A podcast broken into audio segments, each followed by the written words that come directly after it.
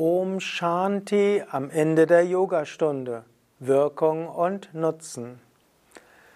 Om Namah Shivaya und herzlich willkommen zu einem Vortrag aus der Reihe Wirkung und Nutzen der Yogaübungen der Yogastunde. Mein Name Sukadev von www.yoga-vidya.de.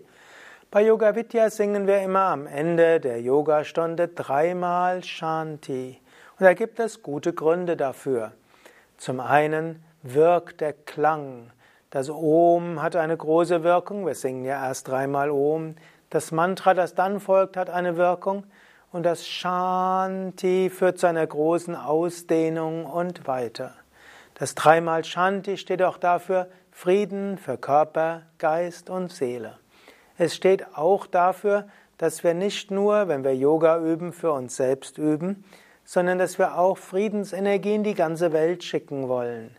Wir wünschen, möge die Kraft und die Aura und die Energie und das Prana und das Licht und der Segen, die alle in dieser Yogastunde zu erfahren waren, mögen die alle ausstrahlen in die ganze Welt. Möge Frieden herrschen in der ganzen Welt. Und möge der Yogalehrer, die Yogalehrende auch nach der Yogastunde Friedensenergie ausstrahlen. Und mögen die Teilnehmenden, die Frieden erfahren haben in der Yogastunde, Frieden ausstrahlen in alle Richtungen.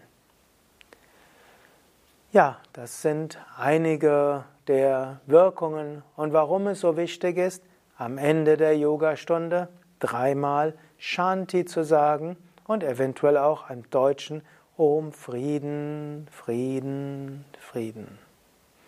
Om Shanti, Shanti, Shanti. Om Frieden, Frieden.